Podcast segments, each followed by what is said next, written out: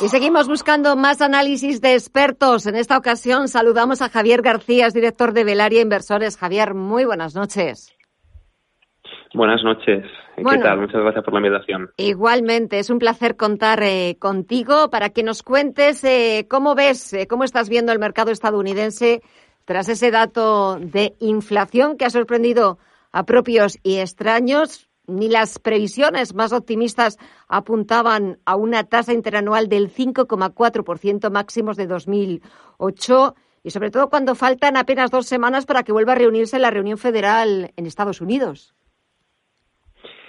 Sí, bueno, lo hablábamos la semana pasada justo, que la inflación es algo que, no podemos evitar, ahí está el dato, no veamos algo similar desde, el año 2008, ¿no?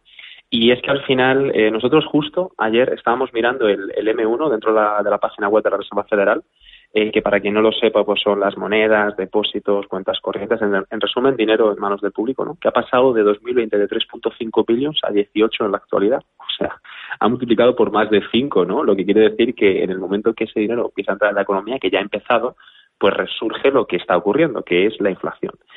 Aún así, todavía no hemos vuelto en la totalidad a la actividad económica, ¿no? Lo que quiere decir, desde nuestro punto de vista, que ese 5.4 es el inicio y creemos que no va a ser transitorio porque lo que acabamos de ver el último año después del COVID es algo que no ha ocurrido nunca. Entonces, las, por mucho que hagas estimaciones, no vas a poder digamos, estimar con exactitud qué es lo que va a pasar con la inflación, porque, el, digamos, la inyección de dinero nuevo dentro del sistema económico que ha, que ha tenido lugar durante el último año nunca se ha dado a lo largo de la historia, ¿no? Entonces, ese 5.4, desde nuestro punto de vista, teniendo en cuenta el dinero que hay actualmente, que se ha inyectado actualmente, creemos que es el inicio ni mucho menos transitorio, ¿no? Entonces, eh, creo que durante los próximos meses seguiremos viendo más datos de inflación como la actual. Más datos de inflación que si siguen por esta senda puede dejar de ser un problema temporal y convertirse en un serio problema para la Reserva Federal, pero también para los economistas e inversores que ahora en estos días o en estos meses están dando cuenta mm, o están teniendo en cuenta a la hora de, sus inversiones eh, la temida inflación. Sí, claro, al final eh, que haya inflación, eh, digamos que es eh, un problema que es el inicio de todo, es el detonante de todo, ¿no? La Reserva Federal, por ejemplo, ahora Powell sigue mostrando apoyo y marcando su filosofía de que no va a subir tipos porque cree que la inflación va a ser transitoria, es lo que ellos dicen. Entonces, bueno, como creen que la inflación va a ser transitoria, te dicen, no, no, los tipos de interés los vamos a subir cuando la, la economía se haya recuperado. El problema es, ¿y si no es transitoria, no? Eh, porque si no es transitoria no nos podemos creer la palabra de, de Power en la actual situación, ¿no? Eh, aquí hay un problema base y es que ahora mismo el bono americano a 10 años te está dando un 1,35 anual de rentabilidad y con una inflación del 5,4 que acabamos de ver en Estados Unidos significa que un estadounidense que invierta en bonos americanos a 10 años está perdiendo un 4% anual y lo sabe. La Reserva Federal también lo sabe. Entonces entiende que si esta inflación no es transitoria, se van a ver obligados a subir los tipos de interés, que es donde nosotros vemos el problema vital actualmente, ¿no? Entonces, Powell va a mantener su palabra, lo mantendrá si, si la inflación es transitoria. El problema que nosotros creemos es que la inflación no va a ser transitoria, entonces es muy difícil que mantenga su palabra de que no va a subir los tipos de interés. Efectivamente, la subida de tipos de interés va a afectar a la renta variable de lleno, porque las empresas están excesivamente endeudadas a consecuencia del COVID-19, porque lógicamente han necesitado a través de una pandemia que no hemos pasado nunca, han tenido que acatar deudas y no querían quebrar. Es lógico que estén endeudadas, ¿no? Entonces una subida de los tipos de interés actualmente afecta. Eh, sobre todo porque ya también tras esa última reunión de, la Reserva Federal estadounidense ya vimos cómo eh, su presidente Jerome Powell dejaba insinuar eh, que los miembros del Comité de Mercado Abierto ya estaban poniendo encima de la mesa un adelanto no esperar a 2023, sino ya en 2022 ese adelanto de la subida de los eh, tipos de interés. Estamos hablando de la subida de los tipos de interés, del tema de, de la inflación, pero no nos olvidemos tampoco del famoso tapering, porque tarde o temprano también el Banco Central estadounidense, igual que tiene que pasar aquí en Europa, van a tener que dejar de dar a la manivela de la maquinita de hacer dinero y a ver cómo vamos a empezar a acostumbrarnos a que ya no van a estar los bancos centrales para salvarnos la papeleta. Sí, al final eh, nosotros ahora mismo yo creo que estamos en la mejor situación ¿eh? y todavía pues nos queda mucho por delante para, para sufrir porque efectivamente tendrán que retirar los estímulos y tendremos que ver la consecuencia de los estímulos del año pasado, ¿no? Entonces, al final, lo que se va a transmitir esto es en una subida de impuestos de pues, prácticamente lo que ya estamos viendo en prácticamente toda Europa y en España nosotros, personalmente, ya lo estamos viviendo. Y, lógicamente una inflación. Eh, por eso hablábamos de, de, que se puede dar lo que se llama esta inflación, estancamiento económico más inflación. Inflación y no se crea valor para, digamos, el bolsillo de los ciudadanos, ¿no? Entonces, bueno, pues durante los próximos años, lo que pasa es que ahora en la situación en la que estamos, todo arriba, pues la gente no lo quiere ver. La gente está ganando dinero por las acciones y no quiere ver el problema que hay, ¿no? Eh, yo creo que lo veremos durante los próximos dos, tres años, es cuando veremos el problema que va a generar, ¿eh? que ha generado esta inyección de dinero nuevo, que es al final como el juego de la patata caliente este que había antes, ¿no? que se inflaba, se inflaba y la, la coge el último explota. Pues esto es igual, eh, no te escapas porque eso se sigue inflando y en algún momento tiene que explotar. ¿no? Pues estamos actualmente en esa situación. La cuestión es que no, que no te explote en, en, las manos y que no te explote, ¿verdad? Y sobre todo que, que vaya pasándose esa ronda y que vaya inflándose esa, esa patata caliente.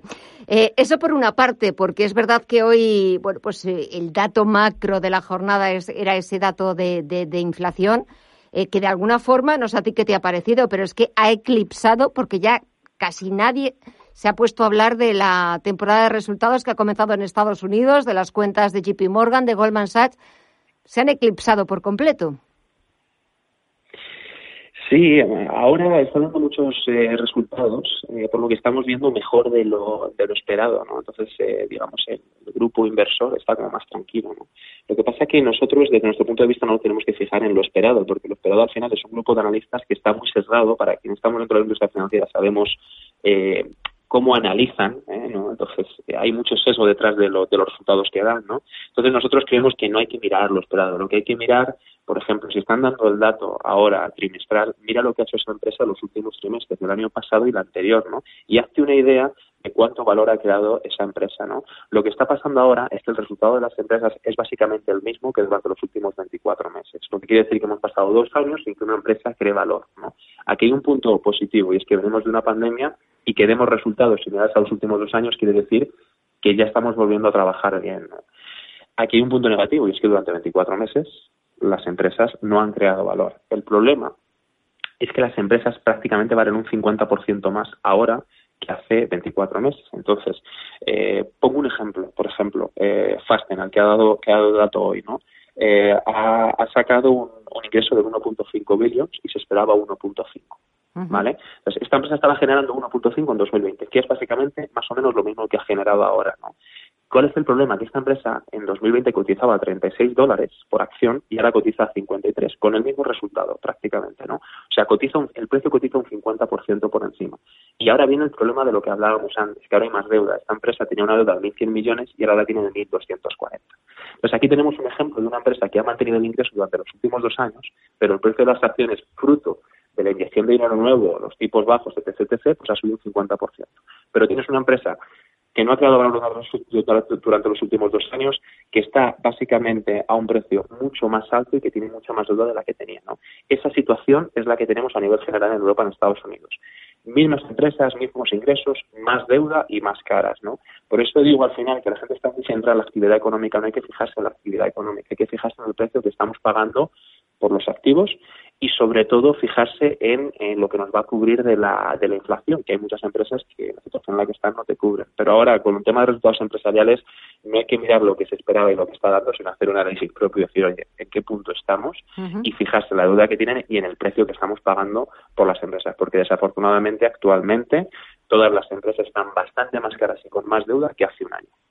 Venga, pues si te parece, Javier, vamos a fijarnos en, eh, en, acciones concretas, en valores concretos en los que hay que estar invertido. En la bolsa estadounidense y si ya te pido un poquito más, no sé, la bolsa, en las bolsas europeas, la bolsa española. Venga. Bueno, aquí nosotros eh, hablamos un poquito más en términos en términos generales. Lo que estamos lo que estamos nosotros haciendo en general eh, nosotros lo que creemos ahora, en el actual contexto en el que estamos, es que hay que olvidarse, por ejemplo, de letras del tesoro, de depósitos a plazo fijo, en general renta fija gubernamental. Y lo que estamos invirtiendo son en empresas que aportan un servicio o producto imprescindible a la sociedad. O sea, que sabemos que si viene una inflación alta, esos productos van a aumentar el, precio del IPC y la gente va a, va a, seguir consumiéndolo. ¿Por qué? Porque lo necesita. Tienen que ser empresas consolidadas, tipo empresas que todo el mundo conocemos, Visa, Mastercard, Danone, Coca-Cola, etc., etc., etc., ¿no? Pero además de todas estas empresas que son interesantes porque están consolidadas y la gente lo necesita para su vida, tenemos que invertir en algo que necesitan al 100%, que es la materia prima, que es de lo que tanto se habla ahora, ¿no? Materia prima agrícola, cobre, uranio, petróleo, gas natural, metales preciosos. En el actual contexto en el que estamos, las materias primas tiene, tienen, o sea, lo que se espera es que durante los próximos 10 años sean lo que mejor se va a comportar, ¿no? Generalmente, durante los últimos 200 años, las materias primas ha sido lo que primero se ha adaptado a los procesos inflacionarios, ¿no? Entonces, en situaciones como la que estamos ahora, donde se aumenta la masa de circulación y la, la masa monetaria de circulación y la bolsa cotiza extremadamente cara, los activos que mejor se han comportado es la materia prima y Pongo ejemplos. En el 29 las materias primas multiplicaron por tres durante la siguiente década. A finales de los 60 multiplicaron entre 6 y 10 veces su precio y entre el 90 y el 2000, hace muy poquito tiempo, multiplicaron por más de cinco veces. En concreto, el oro, ya que hablamos de activos concretos, eh, a finales de los 90 hasta el 2000 multiplicó por siete, pasó de 250 dólares la onza a 1.850. Nosotros creemos actualmente que la próxima década van a brillar las materias primas. El oro, una de ellas. Las mineras de oro para hablar algo más en concreto, se encuentran actualmente con muy poquita deuda, son el segundo sector menos endeudado del sistema, las minas de oro, y están generando su mayor flujo de caja libre de los últimos 20 años. Flujo de caja libre, digamos, para que la gente lo entienda, el beneficio neto, ¿no? Eh, están ganando la mayor cantidad de dinero durante los últimos 20 años, ¿no? ¿Qué quiere decir esto? Que además de ser un activo refugio, porque es lo más similar al dinero y lo que se adapta primero, es que además el negocio de las minas está muy bien.